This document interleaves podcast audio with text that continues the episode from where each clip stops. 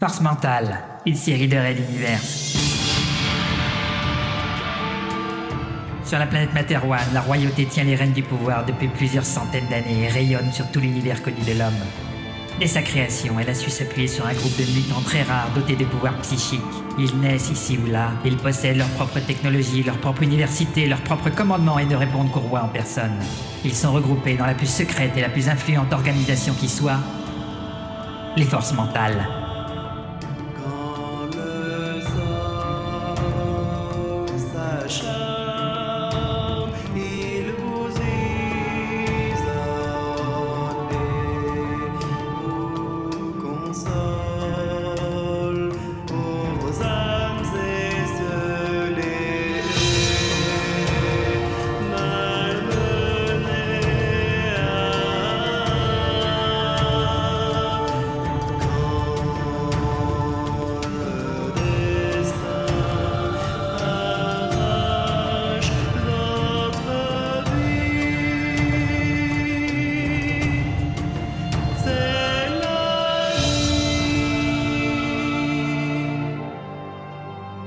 Leurs missions multiples les amènent à parcourir plaines et galaxies pour abattre ou sauver, détruire ou pacifier, mais toujours défendre l'intérêt de la couronne.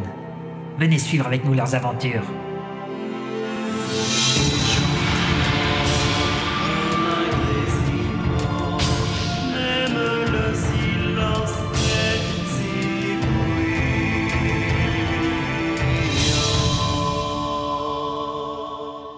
Force mentale saison 2, juillet 2019. Red Universe, chapitre 29.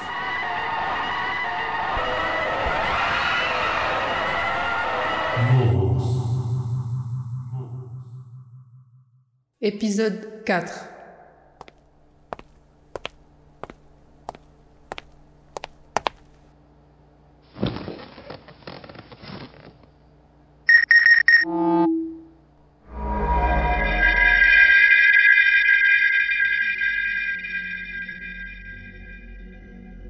Rapport de l'amiral Laurelien, 36e jour après le départ de la flotte mentale de Materwan.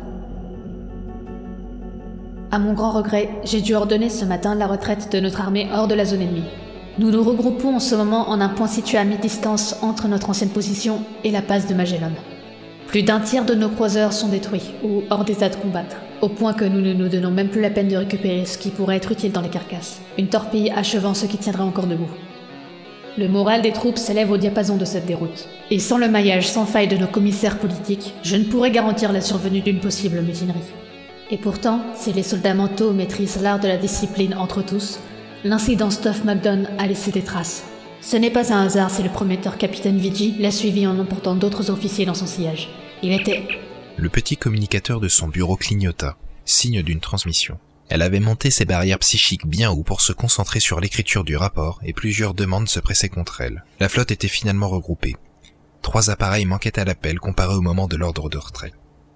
Trois de moins. Encore. On procédait en ce moment à une répartition des armements, les stocks de certains se trouvant désormais au plus bas.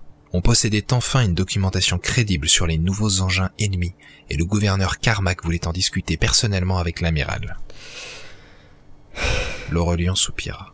Le scientifique à la tête de l'armada soutenait que la réponse à apporter serait technique, et il y engouffrait toute son énergie et les ressources disponibles en ingénierie. Sauf que l'Aurélien savait compter. Le gouffre technologique entre les deux civilisations s'avérait un peu plus abyssal à chaque perte. La flotte mentale emportait avec elle le summum de la technicité humaine. Aucun appareil de l'univers connu n'égalait les immenses et surpuissants croiseurs du chancelier Pophéus. Les processus de synchronisation psychique étaient poussés au sommet de leur art, et certains armements comme le canon mental n'existaient simplement nulle part ailleurs. Malgré tout cela, les premières confrontations avec leurs adversaires avaient révélé un quasi statu quo. Quasi, car l'Aurélien doutait déjà de leur supériorité. Tout au plus espérait-elle opposer une farouche résistance et abuser des pouvoirs mentaux pour équilibrer la balance. Mais maintenant,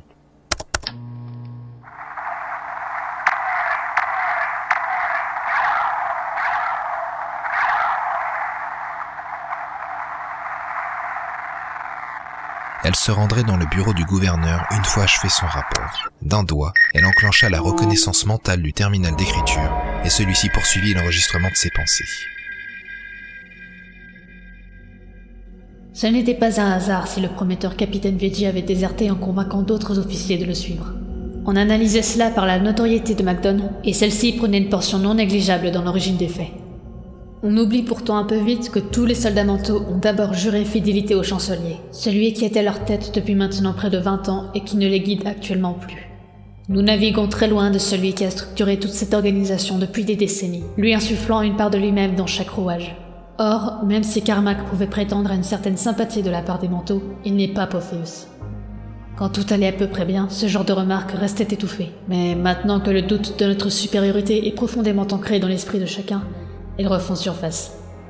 On remet en cause les décisions originelles, on trouve que sa charge de travail n'est plus assez mesurée ou spécialisée, on se demande pourquoi son voisin semble moins impliqué. Bref, on commence à chercher des responsables à tout cela. Et qui de mieux qu'une chimère au demeurant immortelle pour tenir ce rôle? Un scientifique peut-il prétendre pouvoir diriger des soldats de terrain? Une icône a disparu, accusée de mots insensés. Le chef n'était pas assez reconnu par ses troupes, et une série de défaites finit de rogner une arrogance par trop suffisante. Voici ce que les équipages, en proie aux affres du doute, ont dû traverser de tout temps.